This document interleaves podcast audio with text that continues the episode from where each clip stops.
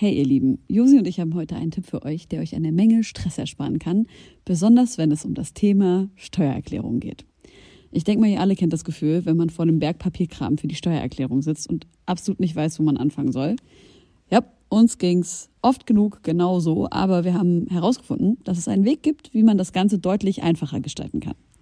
Jetzt kann man sich fragen, warum überhaupt Steuererklärung machen? Ja, also, abgesehen von der gesetzlichen Pflicht gibt es einige gute Gründe dafür. Zum Beispiel könnt ihr mit der richtigen Herangehensweise sicherstellen, dass ihr keine Steuerrückerstattung verpasst und euch sogar Geld zurückholt, das euch zusteht. Taxfix macht es möglich, die Steuererklärung in kurzer Zeit und ohne großen Aufwand zu erledigen. Ihr müsst euch dabei keine Gedanken über komplizierte Steuerformulare oder Fachbegriffe machen. Also einfach und stressfrei die Steuererklärung mit Taxfix erledigen und das Thema vom Tisch haben. Ladet jetzt die App herunter oder besucht taxfix.de. Und mit dem Code HOME24 könnt ihr als NeukundInnen 5 Euro sparen. Das war ein romantisches Dinner. Das kann doch nicht wahr sein, Mann. Berlin ist so respektlos mit Autos. Digga, die haben da drauf gefrühstückt, äh, ge, ge, gepicknickt und dann haben die danach auch noch da drauf gebumst. Nur, dass du dir darüber im Klaren bist. Mm. Auf dem Ei. Nun, da die Nacht hereingebrochen ist und sich der milchig sanfte Vorhang des Mondes über die Altbauten der Hauptstadt gelegt hat, möchte ich euch einladen. Ermöglicht durch euch höchst selbst, geschätzte Homegirls und Homeboys.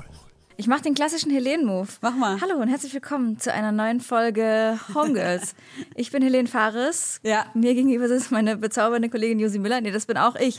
Und wir haben einen Gast, den ich jetzt vorstellen möchte. Das ist Paula Hartmann. Paula Hartmann ist 2001 in Berlin geboren. Ich sage das aber nur, dass du jung bist, weil du in der Zeit schon so mega viel gerissen hast. Du hast eine krasse Schauspielkarriere hingelegt. Ähm, du studierst Jura das ist jetzt kurz vor der Bachelorarbeit, hast du gerade erzählt. Und seit 2020, Ende 2020, arbeitest du mit deinem Haus- und Hofproduzenten Bistram an deinem Album, das heißt Nie verliebt, und ist jetzt draußen. Und ich heiße dich ganz herzlich willkommen, Paula Hartmann. Schön, dass du da bist. Herzlich willkommen. Danke, dass ich da sein darf. Ich freue mich sehr. Wir freuen uns. Wir uns auch. Ich muss dazu sagen, dein Album ist jetzt schon draußen, denn die Sendung ist ja äh, kommt später raus als dein Album. Ne? Du weißt immer dieses äh, Vergangenheits-Zukunfts-Gedöns. Und Helene ist uns zugeschaltet über Skype. Deshalb sehe ich dich nur, aber ich fühle dich nicht. Du fühlst mich nicht? Gib mir, was ich fühlen kann. Ich würde einfach hoffen, dass du mich immer fühlst, ob ich da bin oder nicht. Aber gut, ich schätze mal, sechseinhalb Jahre Podcast-Geschichte miteinander haben immer noch nicht dazu geführt, dass wir diese Verbindung miteinander haben. Spricht auf jeden Fall Bände. Doch, doch, doch, doch, doch, doch, doch, doch. doch das auf jeden Fall. Ey, ich muss einfach mal fix. Was geht bei ja, dir? ich äh, muss jetzt fix Drüben erzählen, warum ich heute, Internet. warum ich heute nicht in Berlin drüben bin und das ist auch gleich irgendwie der der Anfangs die Anfangs äh, der Anfangsappell. Es gibt wahrscheinlich keine einzige Sendung Homegirls ohne irgendeinen äh, erhobenen Zeigefinger von Helene Fares.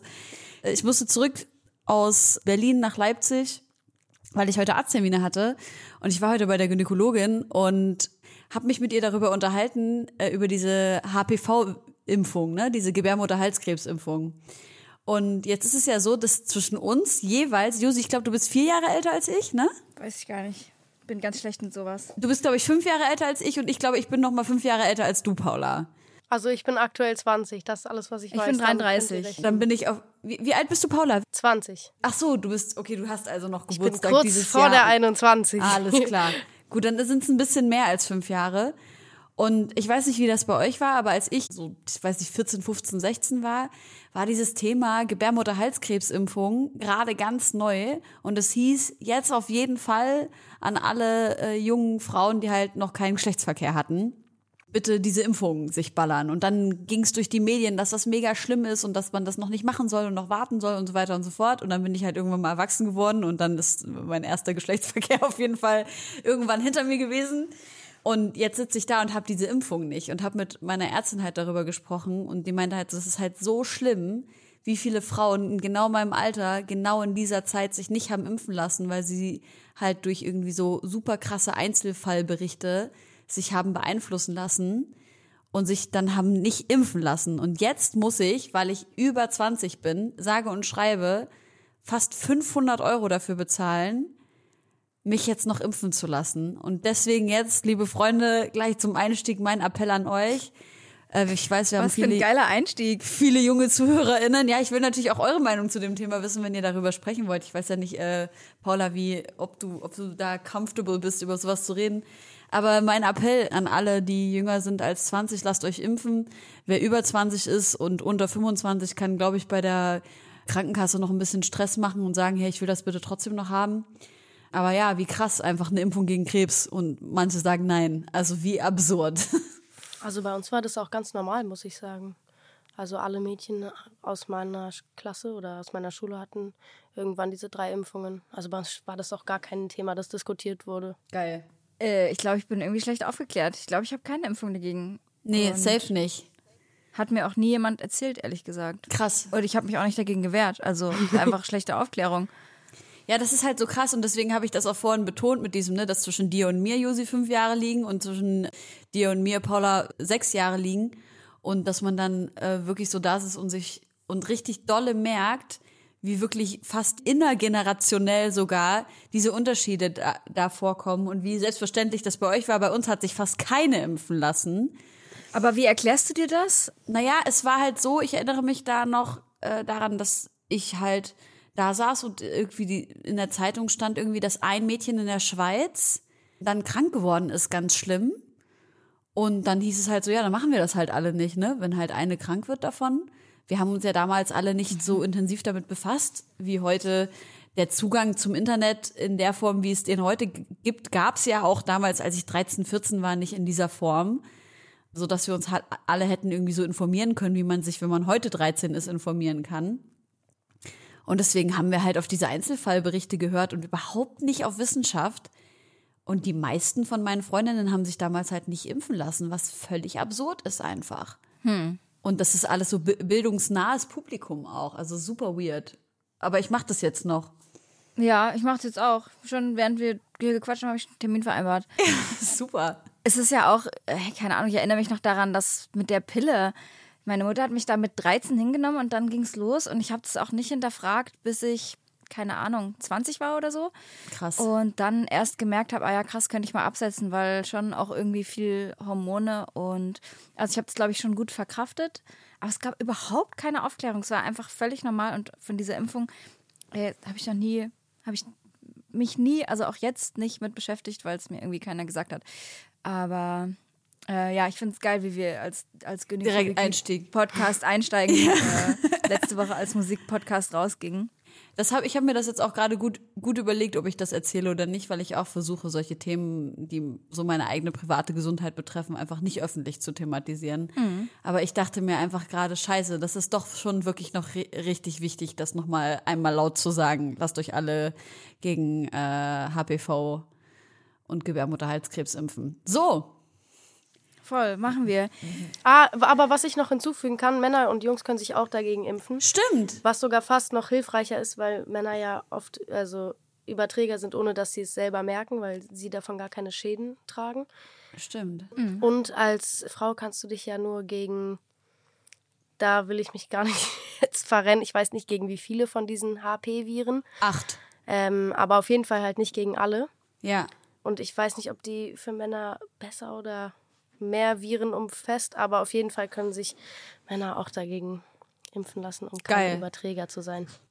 Aber seid ihr der Meinung, dass, wenn wir jetzt schon mal dabei sind, es soll ja auch sowas wie die Pille für den Mann geben? Gott, wir Ja. sind so ein Sex-Podcast geworden. Scheiße.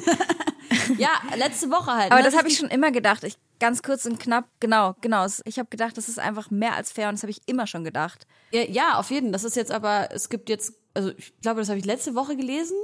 Ich sehe es jetzt hier auch gerade, dass an, an Mäusen halt jetzt erstmalig wirklich ganz, ganz, ganz sicher und ebenso sicher wie halt an weiblichen Mäusen äh, getestete Pillen die Verhütung halt funktioniert. Bei der Pille für den, für den Mann, beziehungsweise wir sprechen jetzt die ganze Zeit von äh, dem Mann. Wir meinen natürlich äh, alle Men Menschen mit Penissen und Hoden. Das sind ja nicht ausschließlich immer nur Männer. Und ja, in 88 bis 98 Prozent der Fälle ist da Zuverlässigkeit am Start. Aber ja, die meisten Männer ähm, haben ja keinen Bock auf die Pille für den Mann, weil das ja einfach auch gar nicht so normalisiert ist wie bei uns, ne? Ja, absolut. Jo, Ge geil. Paula, du hast dein Debütalbum rausgebracht. Das war ein wilder Themenwechsel. Ja. Wir können ja dazwischen einen lustigen Jingle einspielen. Wie, ja, genau. Wie fühlst du dich jetzt damit, dass es endlich draußen ist? Ihr habt lange daran gearbeitet. Wie geht man mit dem Druck um, der jetzt abfällt oder entstanden ist? Das weiß ich noch gar nicht so richtig. Mm, Ich glaube auch, dass dieser Druck, der grundsätzlich damit entsteht, ein Album rauszubringen und äh, zu produzieren, nicht unbedingt mit der Veröffentlichung endet. Weil man ja eigentlich, also dieses Album sitzt schon ewig bei uns. Wir hatten auch super früh schon Abgabe für den Plattendruck. Vielleicht kann man dazu auch noch was sagen. Das ist gerade, ich weiß nicht, ob viele das wissen, es ist super schwierig, gerade Platten pressen zu lassen, ähm, kurzfristig. Ich glaube, auch pandemiebedingt gibt es da super lange äh, Lieferketten. Ich glaube, es wurde, es ist auch mal ein Werk irgendwo abgebrannt, da fehlten Materialien. Und man muss jetzt als Künstlerin, ich meine, das ist jetzt wirklich kein Thema, was das wichtigste Thema der Welt ist, aber schon für MusikerInnen äh, einfach mit zu bedenken. Ich weiß nicht, wie lange. Normal, also ich habe das jetzt auch nicht als, ähm, als unfassbar anstrengend oder so Ja. empfunden, aber man muss es halt einplanen. Wir haben im Oktober angefangen, die Platten zu pressen, also schon echt lange her. Wie hat sich das angefühlt, als du deine erste Testpressung zu Hause hattest? Die hatte ich erst letzte Woche zu Hause, also dann wiederum total kurz eigentlich vor Veröffentlichung. Es war sehr krass. Ja. Auch das meinen Eltern zu zeigen und Hast du einen Plattenspieler zu Hause? ja, aber in Hamburg, in Berlin habe ich keinen, deswegen Ah, okay. konnte ich es noch nicht selber hören. Ah, crazy. Ich muss halt echt sagen, also ich habe gerade auch angefangen mit äh, eigener Mucke und wir haben auch eine Platte pressen lassen gerade, die kommt im Juli.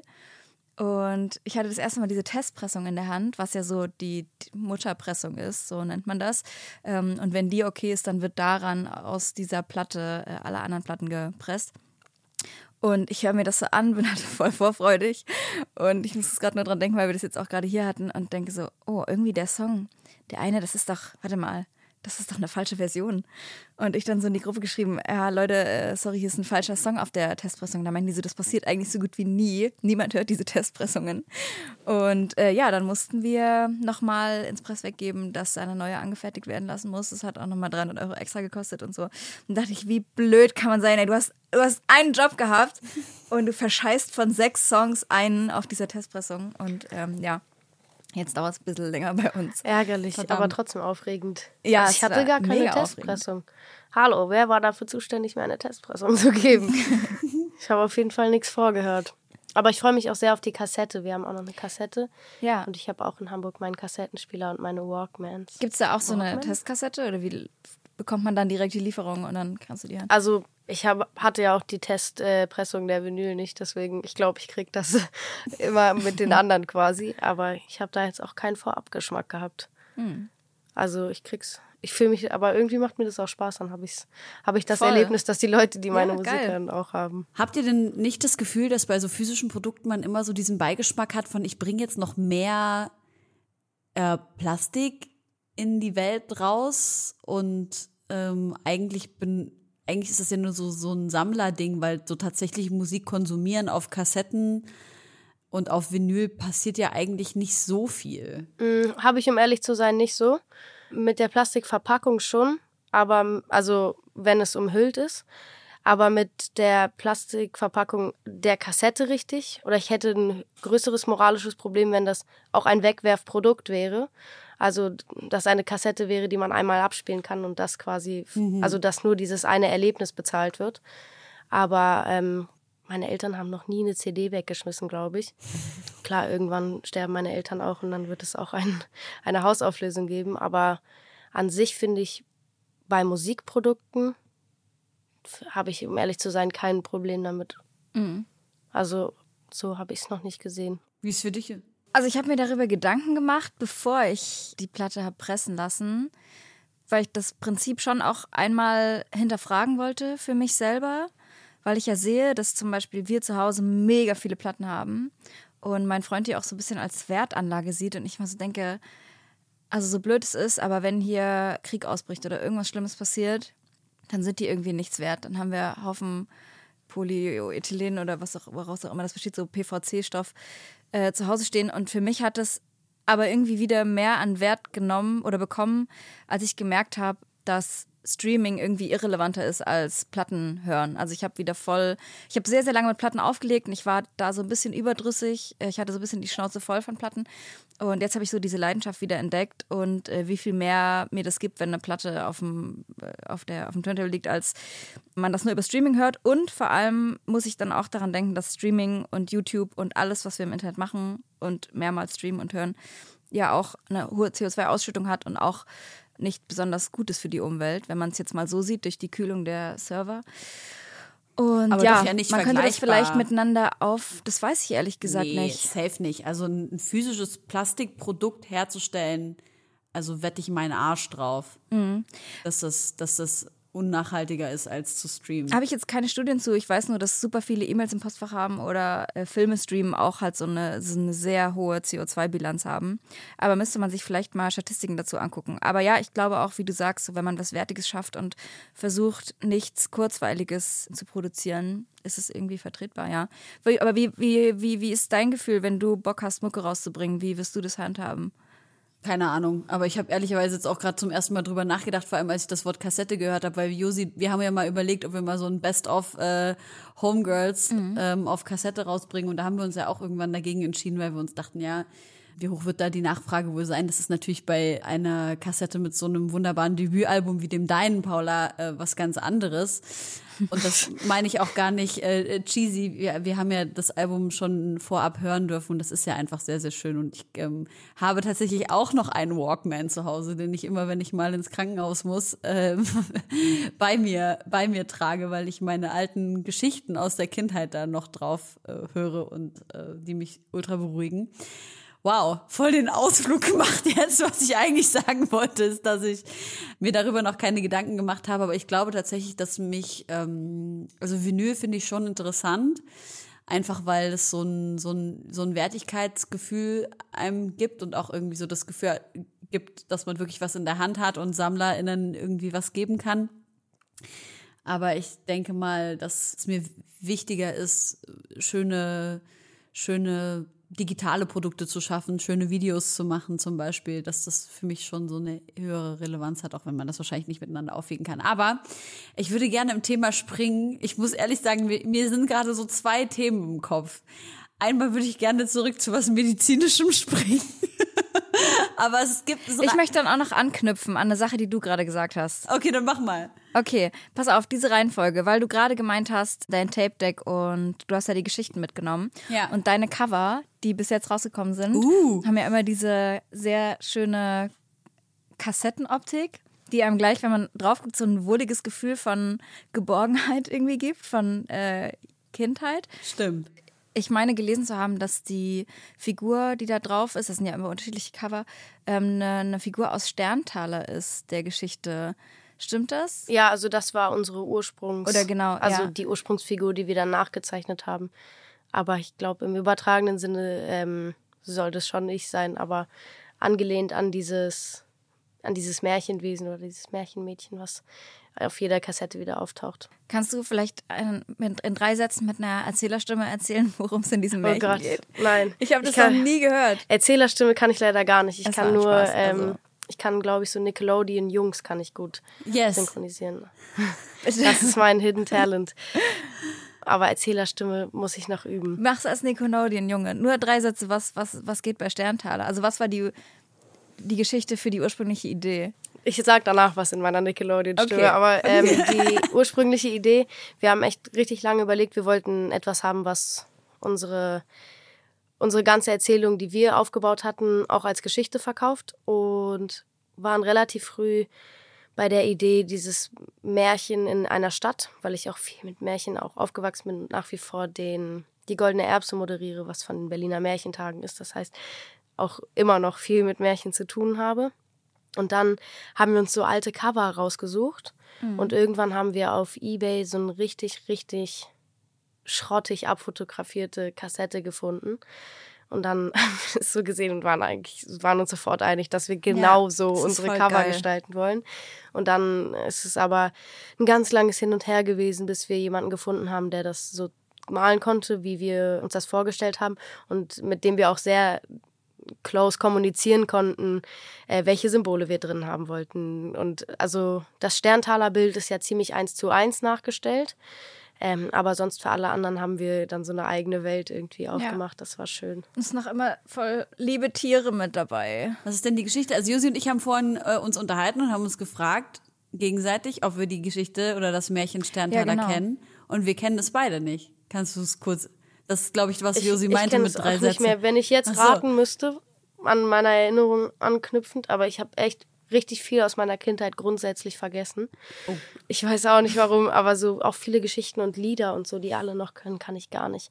Aber ich glaube, das war das Mädchen, was ähm, ihr Kleid doch immer so aufhielt und dann die Sterne runterfielen und Geld raus wurde. Aber Gott, lol, das sieht man auch auf dem Cover. Nee, genau, aber das meinte Aber- ich mit, ob du das kurz erzählen kannst, die. Äh, die Ach so, nee, dazu gibt's. Es ging mehr darum, Okay. ähm, die nice Märchendinge aus? aufzugreifen. Ah, ja, okay. Das ist tatsächlich, glaube ich, sogar das Cover, zu dem ich am wenigsten so persönlichen Bezug noch, also dass Mhm. die Elemente da drin, sondern das war einfach das Cover, was wir am schönsten fanden. Und zu den anderen Covern haben wir uns dann Ja, mehr eigene ich habe Sachen hier, gedacht. ich habe es hier nochmal Ja. vorliegen. Voll die gute Rap-Story aber eigentlich, ne? Also da könnte man voll gut so, so eine gute Story und diese, diese Figur so gut benutzen. Dieses, ich, ich muss nur mein Kleid aufhalten und es regnet Para. Irgendwie so, irgendwie so ein. So ja, auch modernes Großstadtmärchen. Ja. Ey, ähm, aber wo du gerade beim Gedächtnis in der Kindheit warst, so schlecht kann es ja nicht gewesen sein, weil du ja schon als Kind einfach die heftigsten Texte auswendig gelernt hast. Es muss also an etwas Aber ich glaube, das liegt, um ehrlich zu sein, daran, dass ich echt gut Bulimie lernen kann. Aha. Also ich kann mir echt viel auf einmal merken und Mhm. das auch nach einer kurzen Zeit wieder reproduzieren. Aber dieses Langzeitgedächtnis Mhm. ähm, fällt mir schwieriger. Ey, super fürs Jurastudium, würde ich sagen. Das ist richtig schlimm. Äh, Also, dass ich gut Bulimie lernen kann, ist der einzige Grund, dass ich noch dabei bin. Aber dass ich, also, ich habe da echt Schwierigkeiten oder ich weiß echt eigentlich gar nichts, wenn es um aktuelle Vorlesungen geht. Ja. Ich bin gespannt, wann mein Kartenhaus zusammenfällt und es einen auffällt. Aber ist fürs Jurastudium auf jeden Fall nicht zu empfehlen. Ey, ähm, aber ich wollte unbedingt mit dir generell über dieses Schauspielerthema sprechen, weil du ja, wie wir gerade schon angesprochen haben, ähm, schon sehr, sehr lange als Schauspielerin tätig bist, seit du fünf, sechs Jahre alt bist. Und eine Sache ist mir in der Recherche einfach, Shoutout an Vanessa an dieser Stelle, äh, hängen geblieben. Und zwar, dass du in einem Film mitgespielt hast, als wirklich noch ziemlich junges Kind, in dem du ein Kind gespielt hast, was Misshandlung erfahren hat, sexuelle Misshandlung. Äh, einfach die Wahrheit heißt der Film, wenn ich mich nicht täusche. Kannst du davon erzählen, wie es für dich war, als Kind mit so einem Thema konfrontiert zu sein und dich dann auch noch in so eine Position und Rolle rein zu versetzen? Ich muss ehrlich sagen, dass es für mich gar nicht so konfrontativ oder so überhaupt so nah war, wie es sich jetzt aus meiner 20-jährigen Sicht anfühlen würde oder wie ich es mir vorstellen würde. Mm, Ich hatte auch eine Psychologin am Set, aber die war irgendwie nach so ein paar Tagen mehr wie eine Freundin und hatte mal auch ihre kleine Tochter mitgebracht. Und ich glaube, sie hat relativ schnell gemerkt, dass, dass ich mich gar nicht so tiefgreifend mit der Thematik auseinandergesetzt habe und hat mir das dann auch nicht aufgezwungen, mit mir darüber zu sprechen, Mm, weil in dem Film selbst gibt es gar keine Szenen. Ähm, es gibt eine Tonaufnahme, wo wir, wo ich zusammen mit dem Vater etwas singe und dann am Ende sage, dass ich das nicht möchte. Ja. Aber ich habe mir da als, ich glaube, da war ich achtjährige, gar keine größeren Gedanken zu gemacht, worüber ich eigentlich auch ganz glücklich bin, weil ich eben dann Ja. in dem jungen Alter gar nicht so doll damit konfrontiert wurde. Und was zusätzlich auch noch, ähm, glaube ich, ganz angenehm war, Heiner Lauterbach hat da mein Papa gespielt und der war so respektvoll und angenehm. Ähm, es gab eine Szene, wo er mich hochheben musste und da hat er vorher echt vor jedem Take gefragt, ob es jetzt okay ist und deswegen Oh, so hatte ich auch da in diese Richtung echt gar keine negative Erfahrung. Und hast du aber im Verlauf deines restlichen SchauspielerInnenlebens so das, oder Erlebens besser gesagt, ähm, das Gefühl gehabt, dass du jemals Schwierigkeiten damit hattest, dich von deiner Rolle abzugrenzen? Ja. Mh, also ich glaube auch, dass ich in letzter Zeit auch oft Rollen gespielt habe, in denen ich auch eben manchmal ein bisschen von mir mit in diese Rolle reingebracht habe, mhm. weil ich glaube, dass manchmal auch so ein Schutzmechanismus war, wenn ich das Gefühl hatte, diese Rolle hat irgendwie manchmal macht die Dinge, die ich gar nicht nachvollziehen kann oder also warum hat man das so geschrieben? Dann lege ich irgendwie eine Rolle gleich irgendwie ein bisschen komischer an.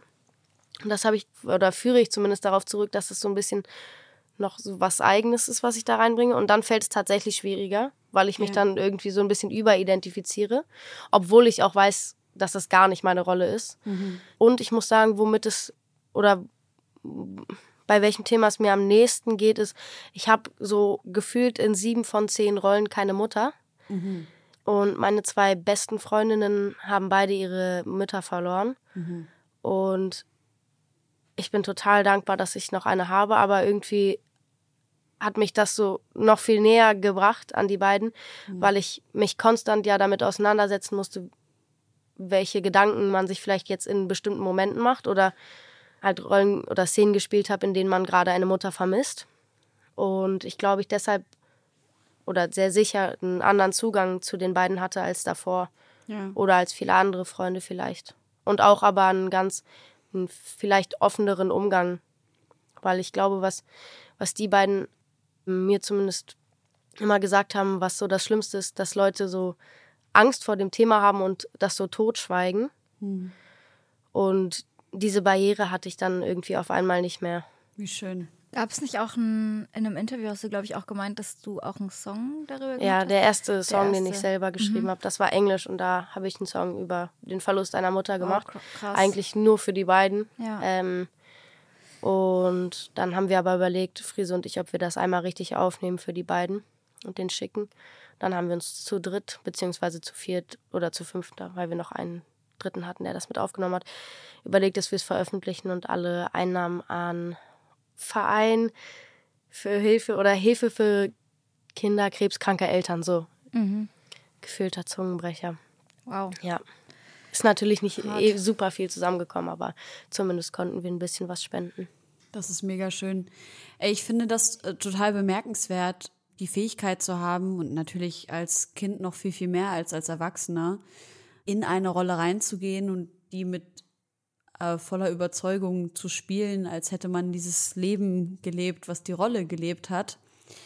Und dann abends nach Hause zu gehen und sich davon abzugrenzen. Ich muss so aus eigener, aus eigenem Erleben, ohne jetzt zu tief im Schauspiel jemals drin gewesen zu sein, sagen, dass es mir sogar teilweise, wenn ich einfach Filme oder Serien gucke, total schwer fällt, mich davon abzugrenzen und zu sagen, das ist jetzt nicht die Welt, in der ich bin.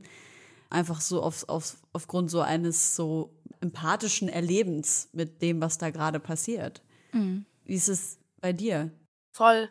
Also in Bezug auf, also als Kind habe ich das eh total selbstverständlich irgendwie gemacht. Mhm. Da konnte ich das auch noch viel besser so in der Pause lachen, bis es hieß Klappe und dann war ich wie ausgewechselt. Diese schnellen Sprünge schaffe ich nicht mehr so. Und ich merke das auch zunehmend, dass ich so nicht körperlich, sondern psychisch erschöpft bin nach einem langen mhm. Drehtag. Zumindest wenn es krasse Szenen waren irgendwie. Ja. Und ich habe letzten Sommer eine Entführung gedreht und habe gemerkt, dass ich auch abends immer noch so angespannt irgendwie mhm. war, weil ich ja den ganzen Tag eine Stresssituation gespielt habe. Und da habe ich mit einer super netten tschechischen Schauspielerin gesprochen, die meinte, das Wichtigste, was sie in ihrer Karriere gelernt hat, ist, sich eine Routine zu schaffen, bei der man weiß, man legt jetzt diese Rolle ab, ob das ist irgendwie ähm, eine bestimmte Abschminkvariante, bei der man weiß, okay, und jetzt schminke ich diesen Tag ab oder ob das mhm. eine bestimmte Bewegungsübung ist. Was ist deine aber Routine dafür? Ich habe, das hat sie mir ungefähr zwei Wochen vor Schluss gesagt, ah, okay. aber und seitdem habe ich nicht weitergedreht. Deswegen bin ich sehr Musst gespannt, ob ich mir da lassen? noch was überlege. Ich habe aber in den letzten zwei Wochen, ich hatte da so ich darf das glaube ich nicht so sagen. Auf jeden Fall hatte ich eine Haarveränderung während dieser Rolle und habe dann am Ende einfach abends so super lange geduscht, bis alles mhm. weg war. und habe versucht, das ein bisschen bewusster zu machen. Aber meine Routine muss ich noch suchen. Also ich, ich, ich frage ganz oft MusikerInnen, ob, es, ob sie ihre eigene Mucke nach Release nochmal hören. Weil man macht ja schon eigentlich schöne Musik, aber normalerweise haben die sehr viel die eigene Musik gehört. Schaust du manchmal noch Filme, in denen du mitgespielt hast? Also ja, also Filme gucke ich in aller Regel immer, weil ich ja vorher das Ergebnis gar nicht sehe. Mhm. Also ich weiß ja, ja überhaupt stimmt. nicht, was die da geschnitten haben. Deswegen, ich teile auch relativ selten, wenn irgendein Film von mir abends im ZDF oder so läuft, mhm. weil ich gefühlt, ich konnte das nicht freigeben. Ich konnte nicht mir das einmal angucken, ob ich den Film gut finde, ob ich finde, dass ich da. Also manchmal gibt es gar keine Premiere, sondern du weißt dann nur, ah, es läuft jetzt auf ZDF. Klar, weißt, also diese ganzen Abendspielfilme im, im öffentlichen Aber da gibt es keine Abnahmen. Nee. Ja, okay, ja das crazy. ist halt das Ding, ne? Als Schauspieler bist du halt, das ist halt, im Prinzip bist du eine es ist eine Handwerkskunst, aber am Ende des Tages erbringst du, ein, erbringst du eine Dienstleistung, ne? Total. Ist es für dich dann schöner, mit der Musik so viel mehr eigene Bestimmung zu haben oder so viel Selbstbestimmung zu haben? Oder hast du das Gefühl, dass es für dich gemütlicher ist, äh, im Schauspiel zu sein? Ich mag beides total gerne und ich habe auch gerade in der intensiven Musikzeit total vermisst, auch einfach mal auch das Arbeiten am Set ist ja auch viel mehr ein geregelter Arbeitstag. Mhm. Auch unter manchmal extremen Bedingungen, aber auf jeden Fall nicht so frei gestaltbar wie Musik. Mhm. Und das habe ich ab und an total vermisst, einfach zu wissen, okay, dann und dann muss ich fertig sein, diesen Text gelernt haben und so lange ist die Zeitspanne, in der wir das aufnehmen und keinen großen Gestaltungsspielraum zu haben. Mm. Und ich bin aber auf der anderen Seite total happy, auch wenn ich eine Weile nichts geschrieben habe, dass ich jetzt nochmal alles neu denken kann und neu schreiben kann und freue mich jetzt unheimlich darauf, ähm, neue Musik wieder zu machen und ans nächste Album zu gehen. Deswegen, nice. ich glaube, das füttert beides was ganz anderes in meinem Kopf. Ja. Es gab eine Sache, die ich, also das habe ich selber rausgefunden es gab diesen Film von Circus Halligalli. Ja, ich habe den, den habe ich vor einer Woche erst geguckt, das erste Mal seit, ähm, weiß ich nicht, vier Jahren. Ich habe ja. ich habe davon nie gehört, aber mein Freund und ich machen oft so Abende, wo wir uns auf YouTube unsere liebsten Videos zeigen. Und da war erst vor kurzem, wirklich vor wenigen Wochen, vor drei, vier Wochen oder so, haben wir Schwapp geguckt, den Film von Circus Halligalli über ein Schwimmbad, welches ein super lustigen Trailer ähm, produziert hat und dafür haben sie irgendwie den Goldenen Umberto oder so bekommen. Es ist schon ein paar Jahre her. Ja. Auf jeden Fall bist du da sehr jung mit einer sehr hochkarätigen Besetzung auch außer dir und ihr spielt diesen Film nach und es ist halt so unheimlich funny. Ja, und dann war ich so, hä? War mir so, hä, das ist ja Paula Hartmann, das ist ja mega witzig. Also wie ist es dazu gekommen? Äh, war das auch so ein normaler Job oder was war das für eine Connection? Ähm, das wie war lustig war es auf einer Skala? Es war ich wünschte, ich wäre ein bisschen älter gewesen, dann hätte ich den Humor, glaube ich, noch ein ganz bisschen ja. mehr verstanden. Wie lange ist das her? Fünf? Ich war da 13, also jetzt sieben, also sieben Jahre. Jahre sogar, okay, crazy. Genau, das war kurz nach der Nanny und Joko hat ja bei der Nanny mitgedreht. Das ist ja auch ein guter Freund von Matthias. Und dann haben die sich eben zur Aufgabe gemacht, kurz zur Erklärung, Schwapp ist so ein Schwimmbad, oder? Das war, hieß auch Schwapp, das war nicht ja. nur die Werbung. Genau. genau. Und die haben wirklich einen ganz merkwürdigen Trailer als so Werbung für ihr, ihr Schwimmbad. Also du hast das geguckt und hast danach überhaupt keinen Bock dahin zu gehen. Also wirklich gar nicht. Das schwappt, das und muss ich jetzt nebenbei anmachen hier. Das ist wirklich. wenn dir das nicht unangenehm äh, ist, ich fand Nein, nein, überhaupt nicht. Ich habe hab neulich zum ersten Mal seit langem daran gedacht und wollte es dann nochmal gucken, weil ich das auch, das ist zum Beispiel etwas, was ich total vergessen habe. Ja. Und auf jeden Fall haben die sich dann zur Aufgabe gemacht, das halt nachzustellen und halt mit wirklich guter Schauspielbesetzung. Und die haben sich da alle, also wir haben uns ja auch genau an den Text gehalten und die haben aber in diesen so willkürlich unwitzigen Text so ihre eigenen Geschichten rein und wann die Tante dann den Vater an der Schulter anfasst ja. und das soll das jetzt auf eine Affäre zwischen den beiden hindeuten Genial. und so das war wirklich so herrlich ja hat großen Spaß gemacht. Sehr, sehr witzig. Ich weiß auch nicht, ob es das Schwimmbad noch gibt, aber ähm, ich glaube, es hatte danach auf jeden Fall eine, eine kleine Erfolgswelle. Ist das hier in Fürstenwalde? Ich glaube das ja, in der Nähe sein. von Berlin auf jeden Fall. Es, ja. so, vor einem Jahr wurde hier noch so ein kleiner, kleines Video released. Ich finde, das sieht auf jeden Fall aus wie was, was man so als Homegirls-Ausflugtag mal starten könnte. So eine kleine Burg da drin und so. Ich finde, das ist ein Deal. Habt ihr Lust, dass wir ein paar Songs auf die Playlist packen? Auf jeden. Fall. Willst du anfangen? Hast du was mitgebracht? Also, ich habe drei mitgebracht, wenn Geil. ich drei hinzufügen Bitte. darf. Der erste ist Desire von D-Block Europe. Generell kann ich das ganze Album empfehlen. Home Alone gehört. 2. Wer ist das? D-Block Europe, das ist so ein Duo aus UK. Sehr Und cool. was für ein, äh, wie bist du drauf gekommen? Was ist so genremäßig? Auf jeden Fall Rap. Okay. Mm. Ich weiß Scheiße, nicht, dann schneid das raus. Hab ich, kenne ich natürlich. Das ist ein 1A-Album. Ich weiß, das könnte ich mir echt. Also, das ist auch das Album, was ich mir seit Wochen am allermeisten anhöre. Schön. Und Desire ist auch, glaube ich, schon seit vier Wochen oder so, vielleicht sogar länger auf äh, Platz 1 meiner Spotify on Repeat Playlist. Der hält sich da. Dann auf zwei würde ich, ich habe schon überlegt, ob ihr den vielleicht schon mal reingetan habt, aber Köfte von Absilon. Yes, der Nee. ist schon drauf. Na klar ist der drauf. Entschuldigung. Ähm, Aber dann ja, den schieben wir nach oben. Den, Den, schieben wir einfach nach oben. Okay, dann. Okay, aber dann würde ich stattdessen oder vielleicht zusätzlich, wenn der eh schon drin ist, die Playlist um Salsa von Wassermann erweitern. Eine sehr coole Rapperin. Und an dritter Stelle hatte ich noch Keine Geduld von Levin Liam. Geil. Ey, das klingt, als würde jetzt bis auf Absalon auf jeden Fall einiges Neues, was wir noch nicht kennen, auf die Playlist kommen. Mhm. Du kannst es, äh, mach doch mal öffentliche Playlists, Paula. Geil, die Daumen sind nach oben. Nein, gestreckt. nein, ich habe so Angst vor öffentlichen Playlists. Ich gucke auch immer, dass ich mein Hörverhalten so nur für Freunde einstelle. Nee, bei Freunden finde ich, ist es Pflicht. Okay. Mich nervt es wirklich, wenn Leute das abstellen, Was? weil ich Warum? gefühlt nur noch von vier Leuten sehen kann, was die hören. Und Ich, ich, Aber ich würde eine das gar nicht wollen. Es ist, ich finde es schon echt auch wichtig, weil man halt immer in der eigenen Suppe so rumschwimmt, ne? Mir fällt das immer so, ich habe das so einmal im Jahr, dass es mir so richtig auf den Sack geht. Total. Dass ich dauernd die gleiche Mucke höre. Crazy. Okay. Und ich das habe ich noch nie, da habe ich noch nie nachgeguckt. Du bist halt DJ, ne? Das ist halt dein Job. Du bist halt Ja. die, die alles irgendwie als erstes hört. Aber guck mal, die Sachen, die Paula gerade empfohlen Aber hat, die gerade deshalb müsstest du ja das anhaben, damit wir bei dir gucken können. Genau. Ja, das stimmt. Aber jetzt so für die Vorbereitung oder so generell, ähm, ich sample halt super viel und dann bin ich so in ganz absurden Sphären unterwegs. Geil. Also so holländischer Kinderchor oder so. Und Mhm. ich glaube, wenn die Leute das dann sehen, denken die, ich bin, bin nicht ganz fit. Aber irgendwie. das finde ich eigentlich ähm, wichtig, weil ich höre auch oft wirklich Musik, für die ich mich auch teilweise schäme. ja. Sag mal Was einen Song. Musiker? Ja, Auf genau. gar keinen Fall. bitte, bitte. Okay, ein Guilty Pleasure. Gib uns Ja, du, wir einen. wir würden es doch sonst bei Spotify sehen, aber gut, wir, da sind ja Nein, nur weil Freunde. es sind auch Guilty Pleasures dabei. Wenn ich das jetzt sage, denken sich diese Guilty Pleasures was? Warum bin ich ein Guilty Pleasure? Okay, verstehe. Also deutsche Artist oder kommst du jetzt so mit Justin Timberlake um die Ecke? Ja, der hört doch euren Podcast, Ja, oder nicht? klar, ja? natürlich.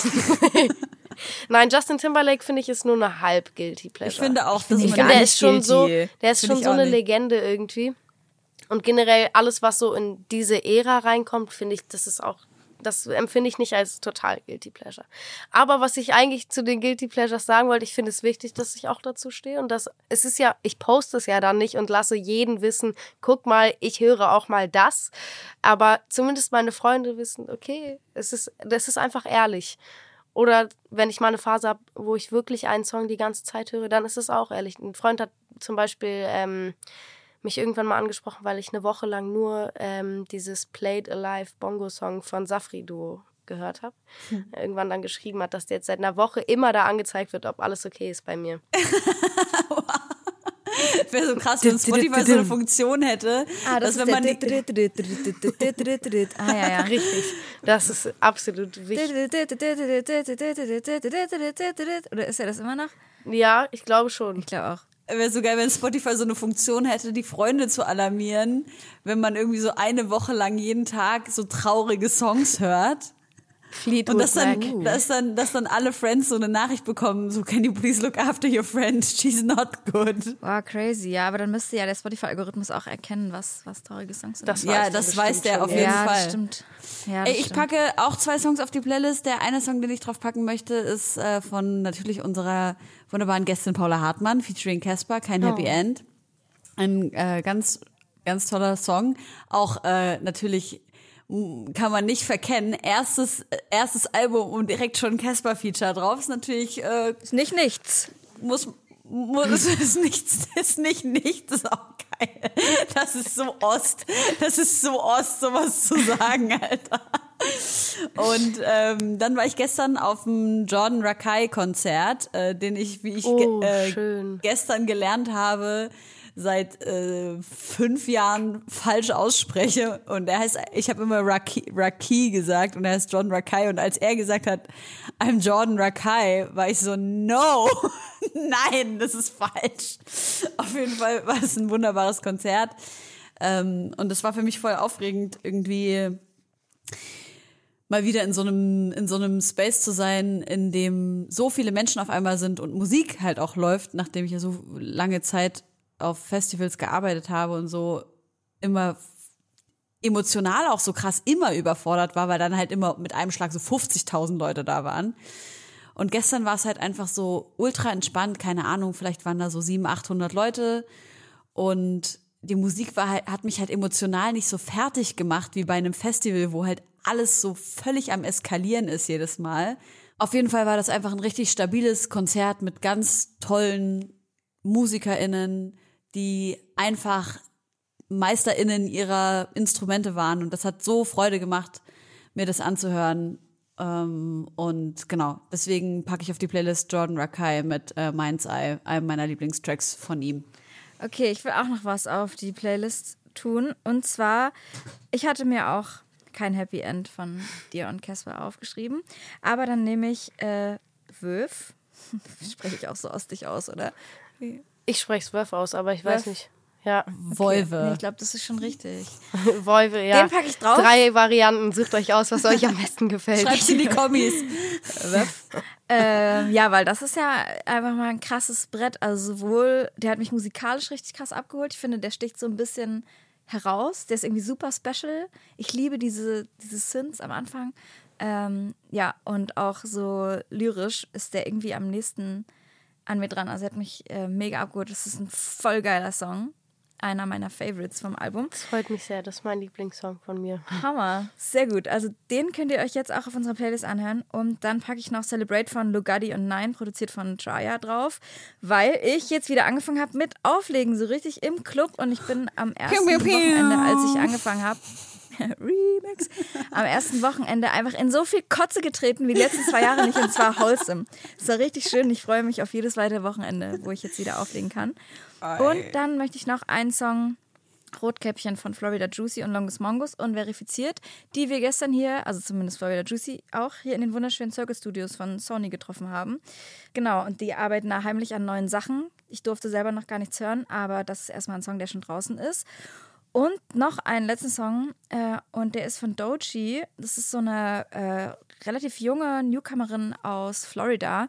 Und die ist so krank gut, die ist so krass gut irgendwo zwischen Rap, Spoken Word und Gesang und es ist trotzdem übelst artsy und es ist modern und der Song heißt Persuasive und ich will, dass ihr jetzt alle rübergeht und den hört, weil der ist krank gut. Geil. Ausrasten. Josi, ich habe so einen kleinen Wunsch an dich. Ja. Ähm, ich habe den Wunsch, dass du das einmal auf einer Party so machst, wie DJ Rix Rex früher im Nachtcafé. Paula, du musst dazu Wir wissen. kommen beide aus Leipzig. Wir kommen beide aus Leipzig und hier gibt's einen legendären DJ, der, als wir beide jünger waren, hier immer die besten Partys gemacht hat. Und Rix Rex hat so eine Eigenart, dass er einen Song zur Hälfte spielt und wenn er bei der Hälfte beurteilt, dass die, dass die Crowd nicht genug ausgerastet ist zu dem Song, dann ruft er in das Mikrofon, dass es ihm nicht gereicht hat, wie die Crowd reagiert hat. Und dann geht der Song nochmal von vorne los. Ja, gut, das ist halt äh, so ein, würde ich sagen, eine spezielle Art von Pull-up. Aber so auf Dancehall-Partys habe ich das super oft erlebt. Und normalerweise können die ähm, Leute im Club das auch einfordern. Also wenn sie wollen, dass der DJ den Song nochmal spielt, passiert das oft auch mit Geld. Also ich habe dann auch oft so einen Ehrlich? Fünfer zugesteckt bekommen, ja. Und dann schreien die dich an, Pull-up und dann kannst du es nochmal von vorne. Wir haben das bei Tretti auch oft auf den Live-Shows gemacht, ehrlich gesagt. Er hat mich auch zwischendurch immer mal angeschrien, wenn er geglaubt hat, das Publikum ist noch, äh, noch mal bereit für den zweiten Start. Und dann äh, hat mir aber nie Geld dafür gegeben. Also zumindest gar nicht. Ja, er hätte mir eigentlich auch immer so einen Zehner. Das ist schon der Klassiker. Aber ich Gehört fände so. das, ich fände das wirklich sowas von geil, wenn du einfach ins Mikrofon rufst, dass die Leute einfach Ja. nicht genug ausgerastet sind. Wow, Dinge, die nie passieren werden. Das wäre so crazy, ja. Am Freitag. Am Freitag in Hamburg mache ich's ja. Und alle, die ganzen unterkühlten Hamburger sind so, Du so, ihr Okay, Kakerlaken, ihr seid nicht genug ausgerastet. ihr seid zu leise. Oh, es ist wirklich, ähm, ja, generell so Animationen im Club ist einfach echt das ähm, Schlimmste, was ich mir vorstellen kann, außer die Drunken Masters machen das. Dann finde ich es ganz geil. Aber sonst ist es äh, immer unangenehm, finde ich. Ja. Ja. Gut, hätten So. wir das auch geklärt. Wir haben jetzt einen Song von dir draufgepackt. Kein Happy End mit Casper. Und also normalerweise, ich würde nie anmaßen, Gäste nach so persönlichen Beziehungsstatus oder irgendwie sowas zu fragen, ne? Aber dein Song heißt, äh, das Album heißt ja Nie verliebt und es geht natürlich auch viel um, ja, ich habe jetzt oft den, den äh, Terminus so ein modernes Großstadtmärchen gelesen. Es ist ja sehr, sehr lyrisch, auch mit der Liebe verbunden, aber auch mit der Stadt und so. Und es gibt einen Künstler, dessen Namen ich nicht nennen will. Und der hat auch ganz viele Songs über Liebe gemacht. Und irgendwann habe ich rausgefunden, er hat so ganz viele Songs über Trennungen auch gemacht. Also jetzt keinen aus unserem näheren- näheren Umfeld, aber ich will es trotzdem nicht. Und ich habe voll so krass in seinen Schmerz reingefühlt, als ich selber so persönliche Erfahrungen gemacht habe. Und irgendwann habe ich rausgefunden, ah ja, der ist irgendwie seit 20 Jahren verheiratet oder so. Und alles, was so frisch rausgekommen ist zu dem Zeitpunkt, ist wahrscheinlich nicht passiert, habe ich mir so. Ich war so ein bisschen enttäuscht, dass ich den echten Schmerz nicht mit ihm teilen konnte. Und äh, ja, wir haben auch über das Schauspielern gesprochen. Schreibst du immer über Sachen aus deiner eigenen Erfahrung oder trittst du auch manchmal in andere Rollen rein? Also für dieses Album kann ich auf jeden Fall sagen, dass du den Schmerz authentisch mitfühlen dürftest. Ähm, aber, und ich, also jeder Song ist auch aus einem Gefühl entstanden, was von mir kommt.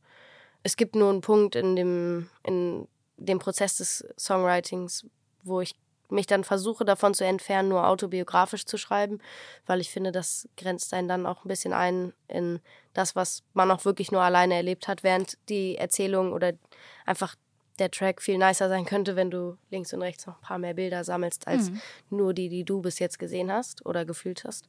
Ähm, aber die, die Kernessenz jedes Songs bin auf jeden Fall, oder ist meine Gefühlslage. Hast du, oder vielleicht auch du, Helene, habt ihr so einen guten Umgang mit Trennungen gefunden? Oder habt ihr, gibt es irgendwas, wo ihr sagt, ah ja, damit kann man das vielleicht verarbeiten? Also es ist natürlich auch super individuell, aber so pauschal? Ich muss sagen, ich bin ein Riesentran von Fan äh, Fanungen, von Trennungen. Okay. Ähm, weil, also auch Fan von dem Schmerz, der damit einhergeht. Aber ich habe das Gefühl, Trennungen sind etwas so etwas krass Erfrischendes, was selten eine andere, ein anderer Leben oder eine andere Lebensveränderung auslösen kann, weil man auf einmal so hart damit beschäftigt ist, sich wieder so alleine seine Identität zu erkämpfen. Und auch kurz die Zeit hat, sich das als Priorität zu nehmen. Und es selten andere Einschläge gibt, ähm, die das als Ergebnis haben, sondern eher, dass man dann versucht, mit diesen anderen Dingen umzugehen. Deswegen finde ich Trennungen per se eigentlich ganz nice und ich versuche mich an diesem Gedanken festzuhalten, um mit dem Schmerz umzugehen und auch Schmerz einfach auch zulassen. Also nicht allzu hart ablenken. ja. Das wäre mein To-Do, mein Tipp. ablenken. Nicht allzu hart ablenken, aber ein bisschen auch schon. Also die, Ja. Mhm. genau die Mischung finden zwischen Schmerz fühlen und aber nicht im Schmerz stecken bleiben. Helene, was ist dein Tipp? Das ist, glaube ich, das fasst so ziemlich zusammen, was irgendwie für mich so aus psychologischer Sicht darunter liegt, nämlich, dass man sich einfach bewusst machen muss, dass eine Trennung halt nicht für immer schmerzhaft ist. Vor allem, wenn es jetzt, ich spreche jetzt mal so von Trennungen aus romantischen Beziehungen raus, ne? Und dass man sich einfach bewusst macht, dass diese Hormone, die man da gerade empfindet, nicht zeitstabil sind und dass das halt irgendwann mal vorbeigeht, wenn man sich genug Zeit Ey, das ist so ein gibt. Satz, Der den kommt du mir immer mal wieder. geraten hast, der hat sich so krass bei mir eingeprägt. Den gebe ich in allen Lebenslagen. Bei mir auch. Weiter. Es ist wirklich so. Also es war bei mir so, ich habe angefangen zu studieren und bin zu meinem Professor gegangen. Irgendwann mal äh, habe ich bei einer Vorlesung nicht zuhören können und habe mich nicht konzentrieren können und habe richtig die Krise gekriegt.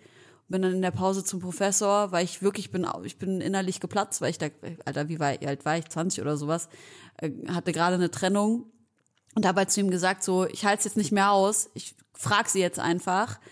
Äh, ich habe den Todesliebeskummer und ich komme mir nicht klar. Und dann hat er zu mir gesagt, Hormone sind nicht zeitstabil. Es wird bald besser. Und das war für mich so krass, weil das war für mich nicht so dieses Zeit heilt alle Wunden Ding, sondern das war halt so, es ist wissenschaftlich, dass dieser ganze Stress, dieses Cortisol, dieses Adrenalin, Noradrenalin, das alles, was du da gerade fühlst, das wird vorbeigehen. Und es gibt Dinge, die du tun kannst, um das zu unterstützen. Das sind zum Beispiel Sport machen.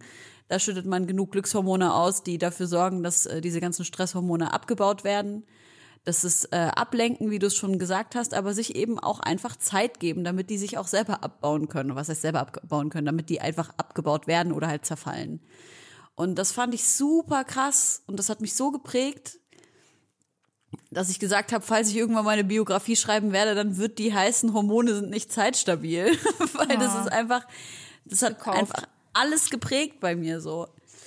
Genau, also das, deswegen finde ich das voll gut und richtig, was du gesagt hast. Man muss sich, glaube ich, voll damit auseinandersetzen. Ich finde das total gut, zum Beispiel, wenn man zum Beispiel die verbale Kommunikation der eigene Weg ist, um sich auszudrücken, dann eben mit Menschen darüber zu sprechen, was man für einen Schmerz durchmacht. Aber äh, wenn man andere Wege findet, wie eben zum Beispiel über Musik oder über das Schreiben, für mich ist zum Beispiel so Gedichte schreiben übelst wichtiger Out Outlet für so schmerzhafte Gefühle und das halt gekoppelt mit irgend so ein bisschen Ablenkung, damit man sich nicht total darin verfängt, finde ich einen wunderbaren Rat von dir. Mhm.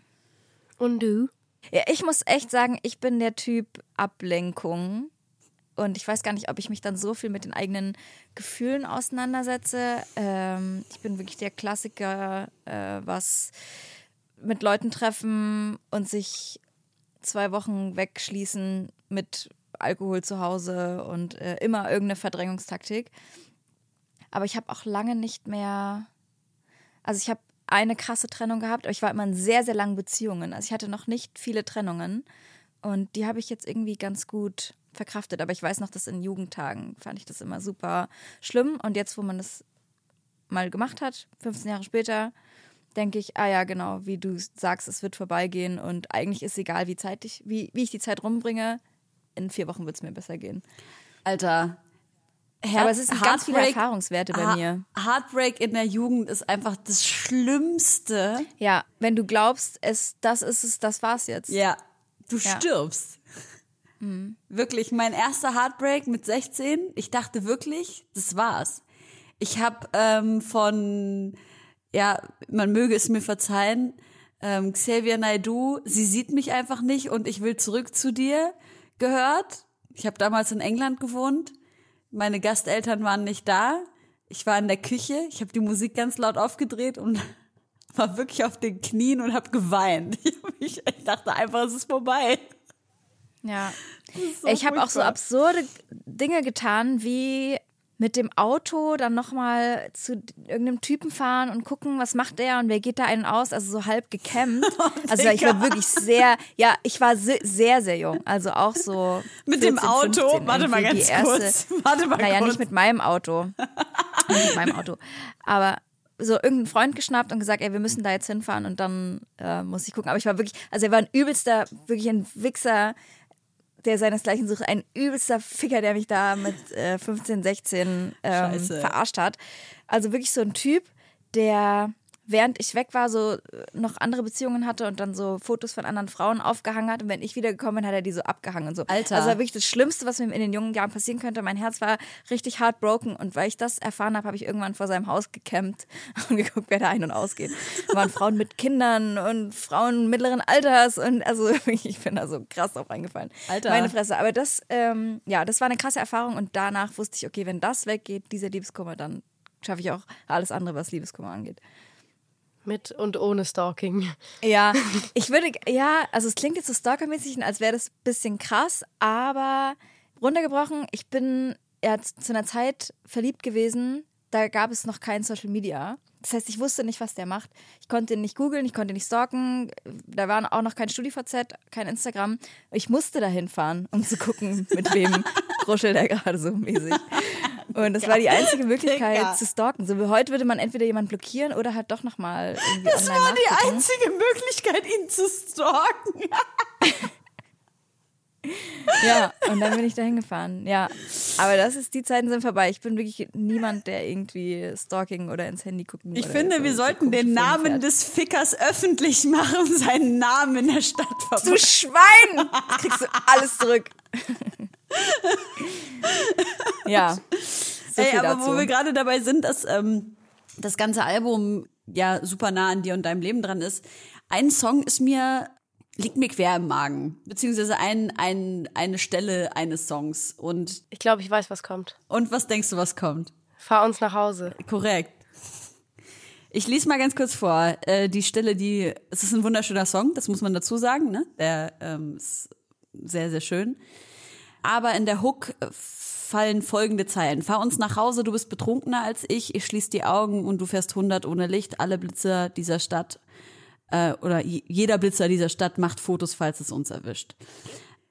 Ich glaube, die Kritik ist schon äh, verpackt in, in, der, in dem Satz oder in den Sätzen, die ich gerade vorgelesen habe. Natürlich betrunken Autofahren und mit 100 ohne Licht und Co. Sag doch mal, wir haben da vorhin drüber philosophiert, Josi und ich, ob das metaphorisch gemeint ist oder ob du das wirklich so meinst. Äh, Erzähl doch mal zwei Sätze dazu, bitte. Das ist auf jeden Fall metaphorisch gemeint. Ich saß auch noch nie in einem Wagen, der überhaupt mit 100 ohne Licht gefahren ist. Zum Rest weiß ich nicht, ob ich da schon mal drin saß. Auf jeden Fall ist es eine Aussage, die definitiv metaphorisch ist. Da hat auch jemand anders mitgeschrieben. Also diese Ursprungszeile kam gar nicht mal von mir, aber hat perfekt in das Bild gepasst, was wir diesen ganzen Song lang versucht haben zu zeichnen, nämlich dieses wahnsinnige Gefühl, so fast manisch, dass man denkt, man ist jung und unsterblich Ja. und denkt, und aber auch so kaputt irgendwie und dass man, mh, also wir haben ganz oft, wenn wir irgendwie neue ähm, Bilder und sowas für die Strophe gesucht haben, ich weiß nicht, kennt ihr diesen Song von, ähm, ihr kennt den Song sicher, aber das Video von Kendrick Lamar und Rihanna, ähm, wo sie oben auf einer, auf einem Hochhaus stehen und dann hält er sie so runter Ja, ja, ja. immer wenn wir so neue Bilder gesucht haben, haben wir uns das kurz angeguckt und dann so überlegt, okay, was gibt einem ein ähnliches Gefühl? Ähm, und ich glaube nicht, dass Kendrick und Rihanna mit diesem Musikvideo ausdrücken wollten, dass Menschen sich jetzt gegenseitig von Hochhäusern mit, einem Hand, äh, mit einer Hand runterlassen wollten, sondern es ging lediglich um einen, einen Ausdruck dieses abgefuckten Gefühls. Und da muss ich sagen, ähm, also ich hoffe auch, dass niemand das als Aufruf wahrnimmt, betrunken Auto zu fahren.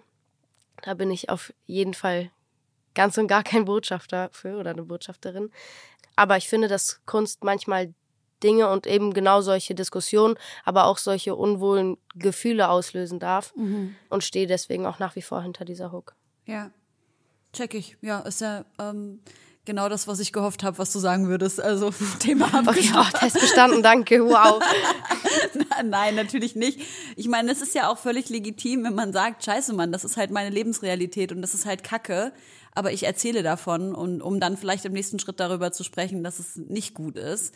Das wäre ja auch völlig äh, legitim. Vor allem ist es ja immer eine Frage, die sich die Kunst- und KünstlerInnen stellen müssen. Worüber spreche ich? Äh, in welcher Form gehe ich eine Vorbildsfunktion ein, in welcher Form bin ich autobiografisch. Das ist ja auch das, was Gangsterrap immer wieder, äh, oder die, die Frage, der sich ja Gangsterrap immer wieder stellen muss. Die Frage ist natürlich, wie viel Einfluss hat jetzt zum Beispiel eine Künstlerin wie du auf junge Menschen? Und ich würde mal sagen, einen sehr hohen Einfluss, weil du einfach immer noch Teil dieser Gruppe von sehr jungen Frauen bist und generell einfach sehr jungen Menschen. Du beeinflusst ja mit Sicherheit auch äh, viele junge äh, nicht weibliche Personen. Und, und das ist einfach immer wieder das, womit man sich beschäftigen muss, glaube ich. Und ich denke, dass das niemals aufhören wird, solange man Musik macht, die äh, auch aus schmerzhaften ähm, Geschichten resultiert. Aber Darf ich, hab- einen ganz kurzen Zwischenwurf machen, Ja, um mach. einen leichten Ja, klar. Zwischenwurf zu machen? Ich wollte, ich habe mir das extra aufgespart und vorhin nicht gesagt, Mhm. aber ich habe richtig lange gebraucht und erst vor ganz, ganz kurzem bei deinem Instagram-Namen gecheckt. Ah, Mensch, wie witzig, das ist ja Josi. In Genial. meinem Kopf heißt du seit anderthalb Jahren YOC California. Mhm. YOC. Geil. Ich, dachte finde mir ja so, für was geil. steht das? Ja, ich höre das natürlich nicht zum ersten Mal. Ah, Leute interpretieren das. Also ich dachte, das ist eine ganz klare Nummer. Ich muss sagen, in dem Moment, wo ich es geschnallt habe, war ich auch so, wow, Ja. Stoppschild. Aber genau, von Jock über Jockey, äh, ja, Yossi, YOC, ich habe alles schon gehört. Auch, dass Leute mich einfach so angesprochen haben mit so einer Selbstverständlichkeit. Oh mein Gott, das ist doch YOC. Ja, oder Hi. Ge- Oft. ähm, genau, aber das kam eigentlich aus den Anfangszeiten meines Auflegens. Da war ich, ich habe mit 15 angefangen und da habe ich gedacht, okay, ich brauche so einen coolen, verslangten Hip-Hop-Namen. Habe mich OC genannt und dann irgendwann fand ich diesen DJ-Namen kacke, aber den Instagram-Namen genial. Und, äh, Genial. Ja, aber es ist, naja, ist schon gaggig auf eine Art. Ich finde es toll. Ich finde es klasse. Zehn von zehn Fall von mir. Ja, ich war deutlich unkreativer. Es gab Paula Hartmann nicht, deswegen habe ich einfach so lange noch ein N dran gepackt, bis es grün war und gesagt hat, okay, der Name ist okay. That's Den me. Dir- gibt es noch. Deswegen habe ich vier Ns. Hast du dir je Gedanken darüber gemacht mit deinem Clan? Ist das dein Klarname? Ja. In die Öffentlichkeit zu gehen? Also ich habe ja früh Schauspiel gemacht, da war ich viel zu jung, um mir da selber Gedanken zuzumachen.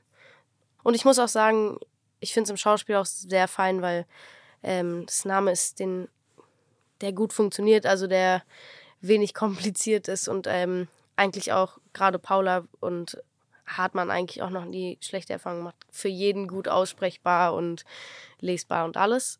Als es mit Musik ging, habe ich echt über losging, habe ich überlegt, ob ich mir einen Künstlernamen geben will. War auch lange 100% Team Künstlernamen. Ich weiß gar nicht, warum es sich letztendlich nicht durchgesetzt hat.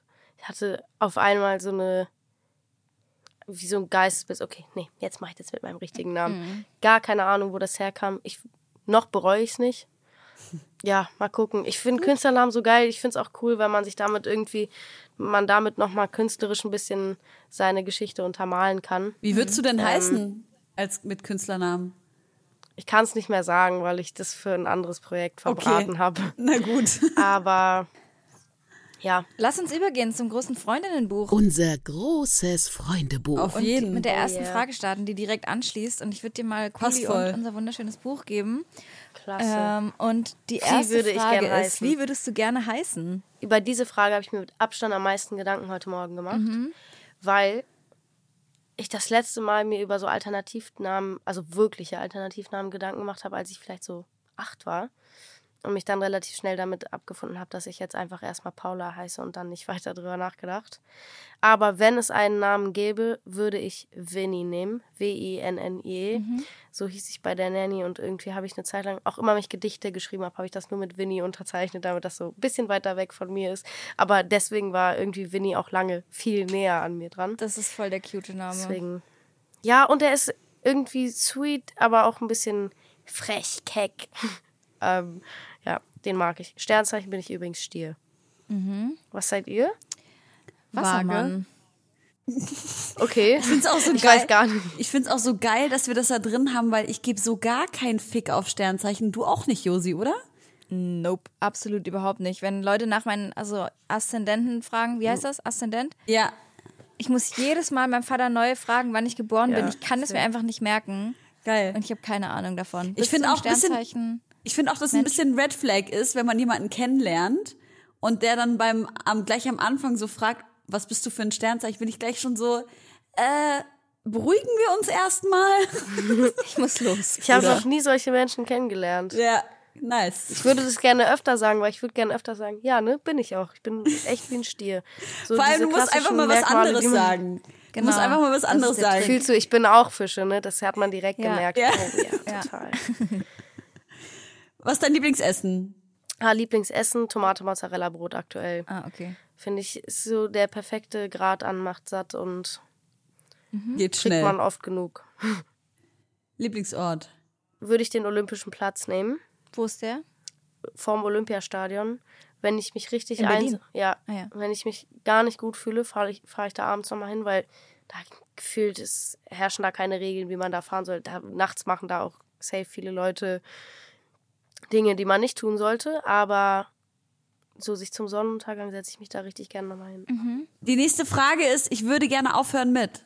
So viel Kaugummi kauen. Oh. Ist das ein Ding? Ja, ganz schlimm. Ich saß mal neben jemandem, der ganz schlechten, ganz, wirklich ganz aggressiven Mundgeruch hatte in der Schule und als wir so vorgegebenen Sitzplan hatten. Und seitdem habe ich immer davon, und ich, ich habe mir nicht erklären können, warum der das nicht selber merkt. Und seitdem hatte ich immer so eine unterschwellige Angst, dass ich Mundgeruch habe. Das kenne ich. Und habe so, mit so Same. 13 habe ich auch eine Zeit lang so gesprochen. Also wenn du mir jetzt noch näher kommst, hätte ich dann so gesprochen. Irgendwie, weil ich so Angst gehabt hätte, dass ich Mundgeruch.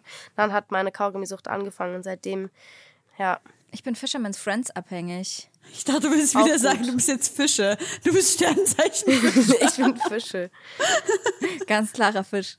Ey, apropos Fisherman's Friends Abhängigkeit, äh, Materia hat eine Fisherman's Friends Werbung rausgebracht, die richtig nice ist. Habt ihr die schon gesehen? Uff.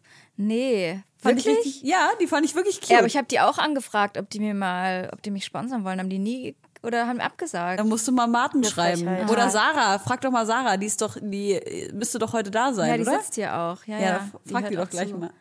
Bitte, ich brauche eine kleine Kooperation mit Fisherman's Shoutout an Sarah. Die nächste Frage ist, ich bin dankbar für. Ich bin richtig dankbar für richtig viel. Zuallererst für meine Eltern, dass ich überhaupt zwei habe, die aktuell gesund sind und die mich immer geliebt haben. Das ist überhaupt nicht selbstverständlich, dafür bin ich sehr dankbar. Hören die den Podcast? Ich will, also mein Papa definitiv, er hört alles. Ähm, Shoutout an Herrn Hartmann.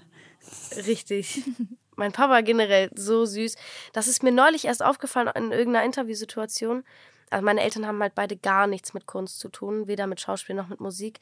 Aber mein Papa hat mir super früh auch schon, weil ich auch immer schon so ein Bühnenmensch war, hat er mir immer so Auftritte von krassen Frauen geschickt. Also so, und die komplette Brand, äh, Bandbreite, ob das, ähm, also von wem er super Fan war, immer Ella Fitzgerald bis hin zu der Sängerin von äh, dieses Sweet Dreams are made of. Der schickt Ja. mir so mindestens einmal pro Woche irgendwelche coolen Auftritte oder Interviews, die er beeindruckend fand. Toll. Ja, richtig cool. Papa auf jeden Fall, toller Typ. Toller Typ. Darüber habe ich neulich nachgedacht, Menschen, die Typ sagen. Finde ich spannend. Wofür bin ich noch dankbar? Ich bin ziemlich dankbar dafür, dass ich ein gutes Support-Netzwerk aktuell um mich herum habe. Dass ich überhaupt diese drei Leben so halb vereinen kann. Mit Jura, Schauspiel, Musik gleichzeitig. Ja, das würde ich. Diese Liste geht sonst ewig, wenn ich. Ja, ich glaube auch, Ja, wenn man, so wenn man sich einmal, wenn man sich einmal, ich weiß nicht, kennt ihr dieses, dass man morgens wenn man aufsteht? sich einmal warm gedankt Ja, hat. genau. diese, diese Listen, wo man sagen soll, man muss irgendwie, wenn man morgens aufsteht, sagen, wofür man dankbar ist, drei Sachen. Ja. Wenn ich dann einmal damit anfange, bin ich so, ja, ich kann ja jetzt nicht nur die zwei, ich bin ja noch viel, viel mehr dankbar. Dann habe ich so das Gefühl, ich, ich vernachlässige die anderen Dinge, für die ich so dankbar bin. Und dann verliere ich die vielleicht, weil ich nicht genug dankbar bin. So, okay, ich mache Total. diese Dank so einen Zwang aus Dankbarkeit machen. Aber ich kann noch einen random. Erstmal schreibe ich hier Ganzis, so Mami und Papi rein. Ähm, aber ein random, für den ich gerade dankbar bin, ist, dass mein Auto gerade nicht aufgibt. Was hast du für ein Auto, wenn du es sagen willst? Ein süßes, babyblaues Cabrio. Geil. Du Nice. fährst schon auch viel, ne? Also findet Ja. ja auch viel Platz in deinen Texten. Ich fahre super viel. Also halt, ich habe angefangen zu pendeln, als ich mit dem Auto losgefahren bin. Und ich habe mir das Auto halt mit 18 gekauft. Es Ist die Strecke aber nicht super beschissen mit dem Auto und mit dem Zug viel geiler? Ja, Also und vor ich fahre inzwischen fahre ich viel mehr Zug, aber es hat damit angefangen, dass das so teilweise meine einzigen drei Stunden waren, in denen ich Ruhe hatte. Das nicht ans ich. Handy gehen, keine Alter. Mails beantworten, Ja, fühle ich. in denen ich nämlich gerade auch mal nicht die Zeit hatte, was zu machen und nicht dachte, ah, okay, aber theoretisch kannst du ja jetzt auch deinen Laptop aufmachen. Oder du kannst ja auch was lesen, das wäre ja noch besser.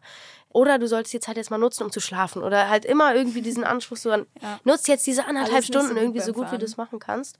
Und vor allem auch die einzigen drei Stunden, in denen ich auch mal so bewusst alleine war.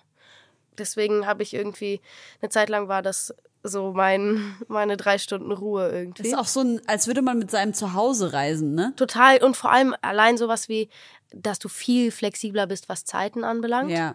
Eine Zeit lang hat sich auch kostentechnisch noch gelohnt für mich. Mhm. Aktuell ist es auf jeden Fall schlauer. Benzinpreise. Ähm, Ja. nein, darüber will ich mich kein bisschen beschweren, aber eine Zeit lang war es einfach ähm, auch günstiger. Ja. Mm, Und halt flexibler. Ich konnte irgendwie, wenn ich am Sonntag noch länger gearbeitet habe, ähm, konnte ich um 23 Uhr losfahren. Ich konnte Ja. aber auch, wenn, wenn ich gemerkt habe, oh, heute will ich gar nicht arbeiten, ich möchte lieber ähm, in Hamburg noch meine Sachen sortieren oder was auch immer, konnte ich halt früher fahren. Genau. Kann ich So komplett ist das entstanden. Und ich konnte dann halt auch meinen Plattenspieler oder sowas mitnehmen. Den hätte ich jetzt nicht in der Bahn nach Hamburg transportiert. Solche Sachen. Und auf jeden Fall, um noch dazu zu kommen, warum ich dankbar bin, dass er gerade läuft, habe den mir mit 18 gekauft. Der sieht schick aus, aber ähm, super heruntergefahren schon und viele Kilometer, deswegen war der sehr erschwinglich. Und neulich bin ich auf der Autobahn, als dieses Sturmwochenende war, Hm. bin ich ähm, liegen geblieben, weil er kaputt nein. gegangen ist. Ungünstig. Und wir haben ihn jetzt so ein bisschen notdürftig repariert. Und ich bin ganz froh, dass er aktuell nur manchmal an der Ampel ausgeht. Aber ähm, er läuft momentan. Ey, das ist doch ein guter Community-Appell, Leute. Wer kann einmal Paula Hartmanns Cabrio pimpen? Einmal so richtig Pimp My Ride richtig geil machen? Meldet euch. Ja, das hat äh, die Werkstatt auch versucht. Oh. Ja, mal gucken. Ja, ich hoffe einfach, dass er jetzt noch so lange hält, wie es geht. Und ich habe auch, ich bin diesmal auch zu der Erkenntnis gekommen, ich werde auch nicht mit ihm sterben. Das ist in Ordnung. Also hoffentlich werde ich nicht mit ihm sterben. Deswegen ist es auch okay, dass man dann Abschied nimmt irgendwann. Du musst dir halt ein Auto holen, was ein bisschen, wenn du dir noch eins holen willst. Ich glaube, man braucht immer so ein mini, mini, mini Upgrade, damit man das alte nicht so sehr vermisst. So habe ich das immer gemacht. Ich es weiß muss ein geiles Extra-Feature sein. Balkon Es wird schwer möglich. Am Balkon. Geil. Auf jeden Fall ein kleines Extra. Aber dieses Auto, ich kann gar nicht erklären, wie perfekt. Also es ist Okay. wirklich, es ist schick, als dass es so wirklich ein süßer Wagen ist, aber überhaupt nicht so, als dass man denkt, oh Gott, also die mit 18 so eine Karre fahren, gar nicht. Ist auch von innen perfekt gewesen, irgendwie da mit vielen Freunden hin und her zu fahren und ohne drauf gucken zu müssen, wie, oh, sind deine Schuhe sauber oder was auch immer. Cabrio, das ist ganz Müssen wir toll. nicht es drüber hatte reden. Sitzheizung. Voll geil. Ich habe auch wirklich so viel in dieses, obwohl es relativ klein ist, ich habe es geschafft, einen Lattenrost damit zu transportieren von Hamburg nach Berlin. Also ich habe, das Auto Ja, war wirklich, versteh, es war perfekt. Hängt. Ey, gestern war so ein Tag, da bin ich aufgewacht und ich wollte mit meinem Auto zur Werkstatt und ich komme zu dem Parkplatz, wo ich das, ich vergesse immer, wo es geparkt ist, weil ich dann doch nicht so erfahre. Da liegt auf meinem Alt Auto eine alte Scheibe Ei, eine alte Scheibe Camembert und noch so ein Viertel Brötchen und also hat einfach jemand auf meinem Auto gefrühstückt und den, so richtig den alten Scheiß drauf liegen lassen. Da, danach haben aber noch drei Vögel drauf gekackt und dann kam noch Sturm und es hat sich alles so ineinander verklebt und in meinen Lack eingebrannt. Das ist wirklich das ekligste und ich wollte gerade zur Werkstatt. Ich wollte zum TÜV und sagen, hey, guck, dieses super coole Auto, lass es mal schnell da durch. Und es war so super Boah, das ist ekelhaft, so weil widerlich. Alles von oben. Ja, warum macht man das? Auf meinem Auto frühstücken Der und dann gepicknickt. den Ekelscheiß da. Das war ein romantisches Ich- das Dinner, kann Josi, doch die haben wahr da- sein, Mann. Berlin ist so respektlos mit Autos. Digga, die haben da drauf gefrühstückt, äh, ge, ge, gepicknickt und dann haben die danach auch noch da drauf gebumst. Nur, dass du dir darüber im Klaren bist. Auf dem Ei.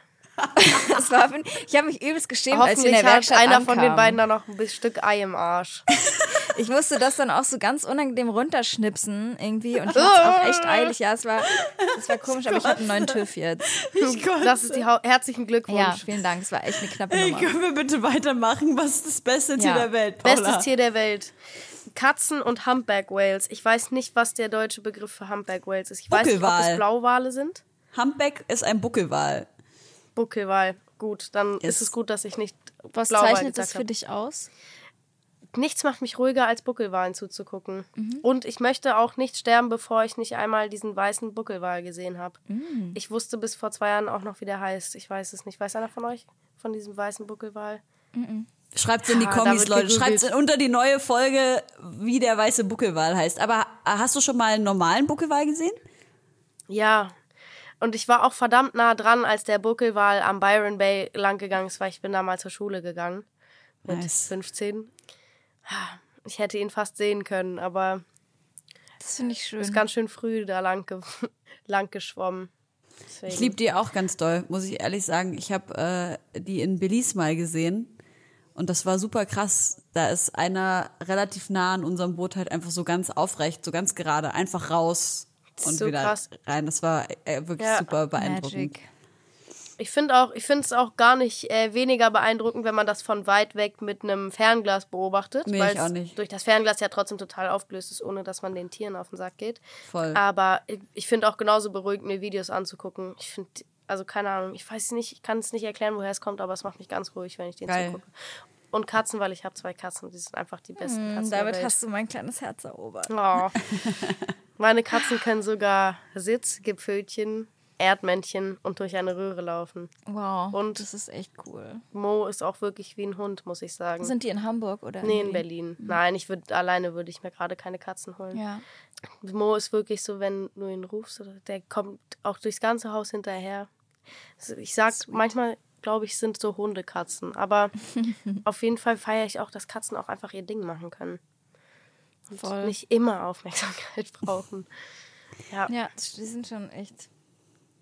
Musst, habt ihr schon mal gesagt, was eure Lieblingstiere sind? Wenn ja, müsst ihr es ja nicht reinschneiden, aber es würde mich interessieren. Ich glaube, e Elis bei mir, Elis, Schildkröten, Igel und natürlich Kali. Keine Frage. Kali Helens flauschiger Hund, der aussieht wie eine lebendige kleine Babywolke. Yep. Ja, mein Lieblingstier ist äh, das Kapibara, weil das ist das größte Säugetier der Welt und es ist freundlich mit allen Tieren.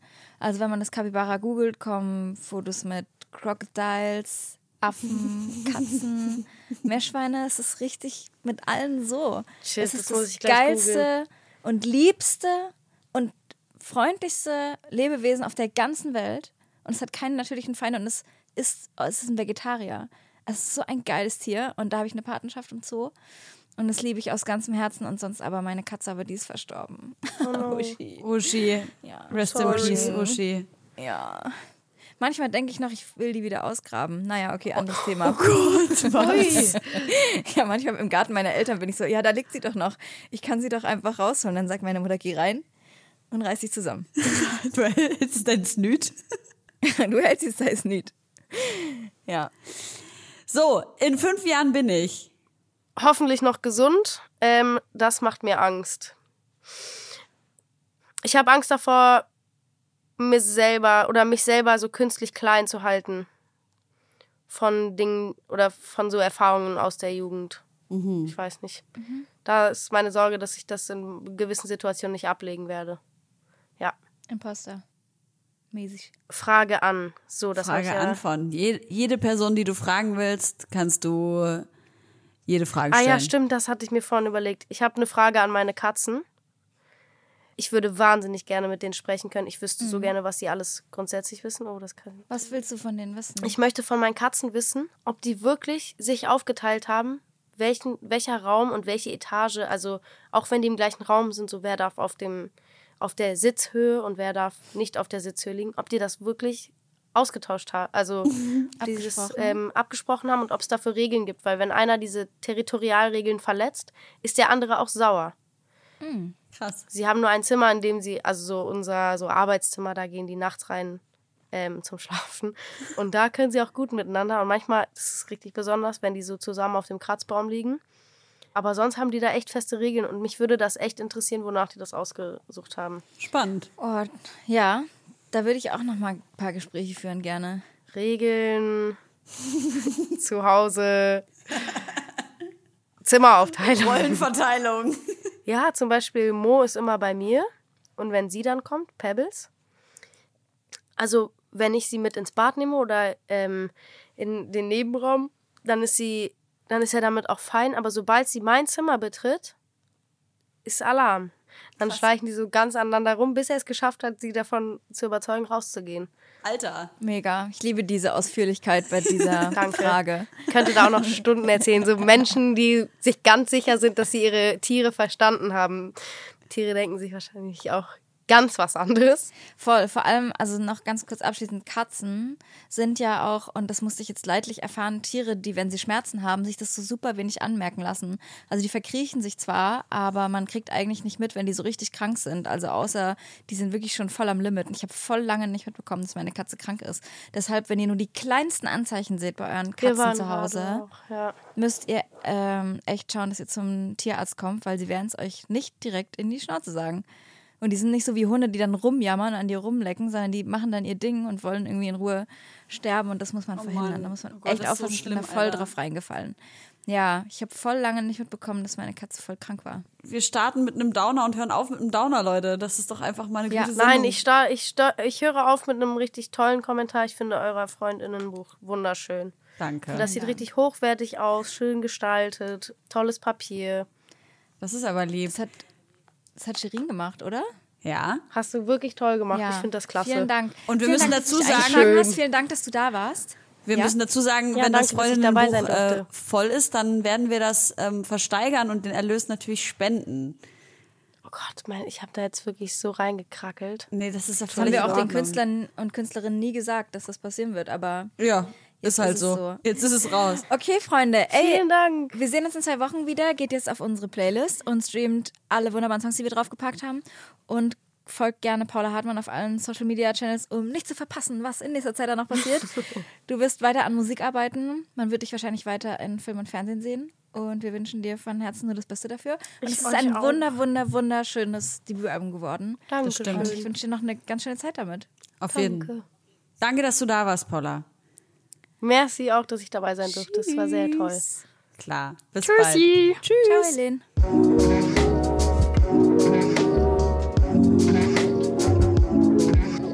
Jetzt noch zu unserer Sektion, was können wir tun? Denn wir wollen euch ja immer an jedem Ende einer jeden Folge etwas an die Hand geben, was einem das Gefühl geben kann, irgendwas beizutragen zu einer besseren Gesellschaft. Und heute möchten wir euch Campact e.V. vorstellen. Ihr kennt Campact wahrscheinlich von diversen Petitionen, die man immer mal auf Social Media sieht. Ähm, Campact schreibt über sich selbst, unsere Kampagnen treiben sozialen, ökologischen und demokratischen Fortschritt voran für eine Welt, in der alle Menschen ihre Freiheit gleichermaßen verwirklichen können. Es geht also ganz viel um Politik, es geht um Umwelt, es geht um Frieden, demokratische Teilhabe, Bildungschancen, Bürgerrechte, Flucht, Diskriminierung und vieles mehr. Es wird also für eine demokratische Europäische Union eingestanden und Deutschland und Europa wird politisch in die Pflicht genommen, ihre Verantwortung für globale Gerechtigkeit wirklich wahrzunehmen. Wenn ihr Campact also unterstützen wollt, könnt ihr auf campact.de gehen und ähm, die supporten. Hey, ich bin Antonia, Campaignerin bei Campact. Campact ist eine große Kampagnenorganisation, die versucht, progressive politische Forderungen durchzusetzen. Dazu analysiere ich mit meinen KollegInnen täglich, wo droht ein Gesetz, das wir unbedingt verhindern wollen, oder wo braucht eine progressive Forderung unsere Unterstützung. Wenn wir eine politische Chance wittern, dann kann es manchmal ganz schnell gehen. Wir starten einen Appell zu unserer Forderung, den Leute wie du online unterzeichnen können. Wir organisieren Demos, Tweetstorms und vieles mehr. Ganz wichtig, wir sind nur erfolgreich, wenn sich möglichst viele Menschen mit uns hinter bestimmte Forderungen stellen. Und da kommst du ins Spiel. Um Teil unserer Kampagnen zu werden, trag dich am besten in unseren E-Mail-Verteiler ein, den findest du auf unserer Website, oder folg Campact bei Twitter, Insta oder der Social-Media-Plattform deiner Wahl. Denn nur gemeinsam bewegen wir Politik. Genau, ihr könnt das alles auch nochmal auf unseren Social Media Kanälen nachhören und nachschauen. Dort stellen die sich auch nochmal vor und generell alle, die wir in unserer Rubrik Was können wir tun vorstellen, könnt ihr da nochmal auschecken und schauen, wo könnt ihr vielleicht helfen, wenn ihr die Kapazitäten dafür habt. Und ansonsten würde ich sagen, gebt uns schnell noch fünf Sterne auf Spotify, rutscht uns in die Kommis mit ganz lieben Grüßen von euch. Yes. Und aber auch auf Apple Music. So ist es. Und auch auf diesen ganzen anderen Streamern. Und ansonsten ganz liebe Grüße von uns und bis in zwei Wochen. Tschüss.